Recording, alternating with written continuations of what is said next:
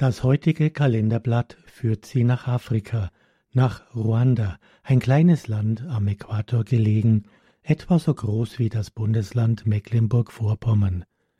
Dieses ostafrikanische Land grenzt an Burundi und die größeren Länder Uganda, den Kongo und Tansania.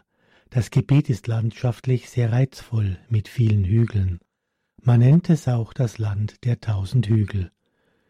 Im Südwesten von Ruanda finden wir ein kleines Dorf, Kibeo. Der Ort liegt auf 1900 Metern Höhe und hat daher ein relativ mildes Klima. Tagsüber wird es kaum wärmer als 25 Grad und nachts kühlt es ab auf 15 Grad. Niemand in der Weltöffentlichkeit nimmt von diesem unbedeutenden Dorf Notiz. Bis, ja, bis zum 28. November 1981.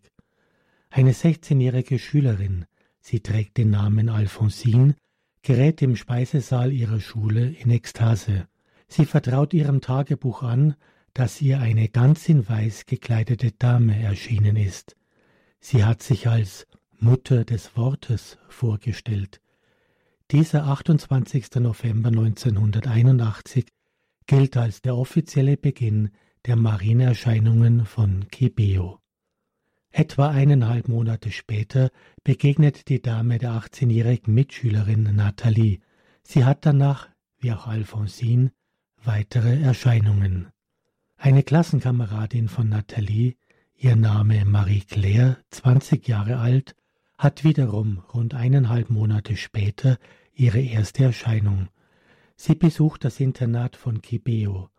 Maria überrascht sie während der Pause bei einem Spaziergang im Garten der Schule. Die Marienerscheinungen dauern acht Jahre an. Sie enden offiziell am achten Jahrestag, dem 28. November 1989. Maria hat sich als die Mutter des Wortes vorgestellt. Dies bedarf einer näheren Betrachtung. Sie weist damit auf ihren Sohn hin, wie wir es im Johannesprolog lesen können. Das Wort ist Fleisch geworden. Damit drückt Maria aus, was ihre Mission in Kibeo ist. Sie stellt ihren Sohn, das Wort Gottes, in den Mittelpunkt. Die Bezeichnung Gottesmutter würde den Schwerpunkt auf ihre Person legen. Als Mutter des Wortes will sie die Menschheit an das Wort Gottes erinnern, an das von den Menschen vergessene Evangelium. Betrachten wir die Inhalte der Botschaften von Kibeo. Maria sagt, dass sie nach Kibeo gekommen ist, um sich an die ganze Welt zu wenden, und sie kommt als liebende Mutter und spricht zu den Jugendlichen und damit auch zur Welt. Ich liebe euch und bin gekommen, um euch zu helfen, weil ich gesehen habe, dass ihr mich braucht. Ja, die Mutter des Wortes ist eine fürsorgliche Mutter, die ihren Kindern zu Hilfe kommt. Es geht um ihren tiefen Schmerz, den sie über den Zustand der Welt empfindet. Maria klagt über schlechten Lebenswandel, schlechte Gewohnheiten, Gefallen am Bösen, Hass, Grausamkeiten und Kriege. Einfach gesagt, die Missachtung der Gebote Gottes. Die Welt befindet sich nach ihren Worten in Rebellion gegen Gott und Maria weint bei einigen Erscheinungen. Das Weinen einer liebenden Mutter, es sagt mehr als viele Worte. Besonders weint Maria über die moralischen Zustände und die Kultur des Todes mit Abtreibung, Terror, Kriegen, über jene, die das Leben bekämpfen. Die Welt begehrt auf gegen Gott und rennt ins Verderben. Sie droht in den Abgrund zu stürzen. Maria sagt schlimme Ereignisse voraus. Verbunden mit all dem ist der dringende Appell zu Umkehr, Reue und Buße. Maria ruft ferner auf zum Gebet, insbesondere bittet sie um das Gebet für die Kirche. Auch bittet Maria besonders um das Gebet des sieben Schmerzenrosenkranzes. Sie liebt dieses Gebet, in dem die schmerzhaften Ereignisse in ihrem Leben betrachtet werden. Sie lehrt die Seherinnen beten und gibt ihnen auch eine Katechese. Besonders spricht Maria über das Leiden, das rettet. Dies ist ein wichtiger Aspekt der Botschaften von Gibeo. Leiden kann bedeutsam sein, zur Sühne für die Sünden der Welt, eine Teilhabe am Leiden Jesu, ein heilbringendes Leiden.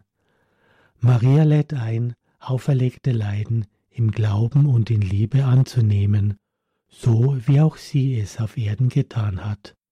Und Maria bietet eine Katechese an.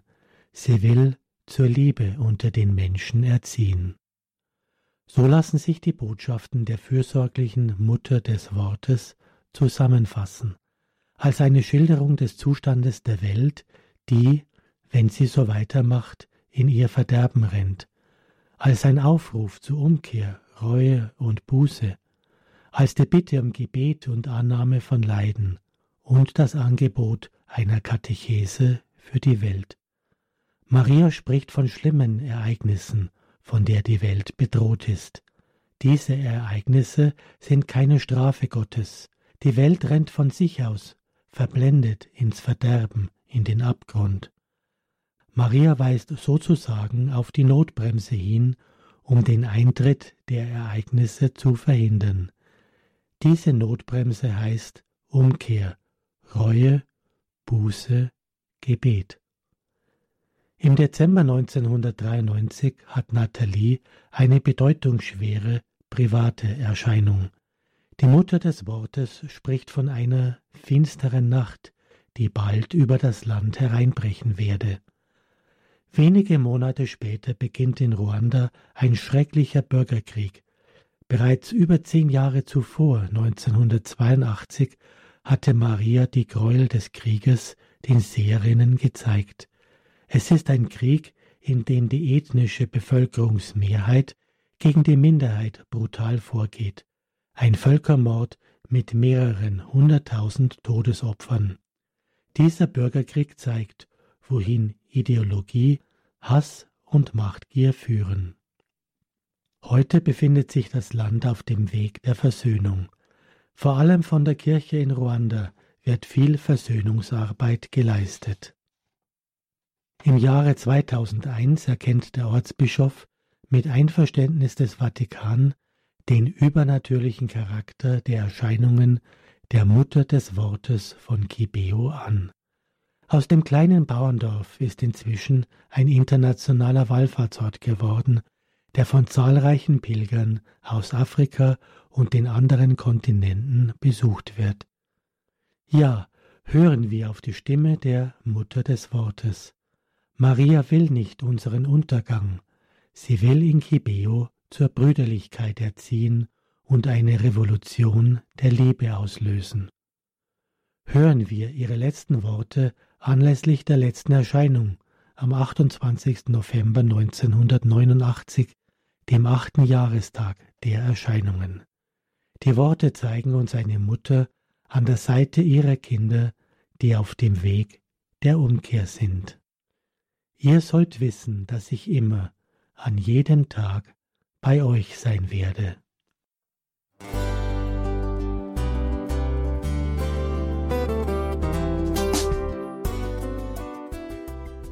Liebe Zuhörerinnen und Zuhörer, vielen Dank, dass Sie unser CD- und Podcast-Angebot in Anspruch nehmen. Wir freuen uns, dass unsere Sendungen auf diese Weise verbreitet werden. Dieser Dienst ist für Sie kostenlos. Für uns ist er allerdings mit einem nicht unerheblichen finanziellen Aufwand verbunden. Deshalb sind wir für jede Spende dankbar. Alle Bankverbindungen unserer Spendenkontos können Sie über unsere Homepage horeb.org unter dem Menüpunkt Spenden einsehen. Dort besteht auch die Möglichkeit, online zu spenden. Natürlich nach den neuesten Sicherheitsstandards. Sie können diese Informationen auch bei unserem Hörerservice unter der Telefonnummer 08328 921 110 erfragen. Ich wiederhole die Rufnummer 08328 921 110. Vergelt's Gott für Ihre Unterstützung.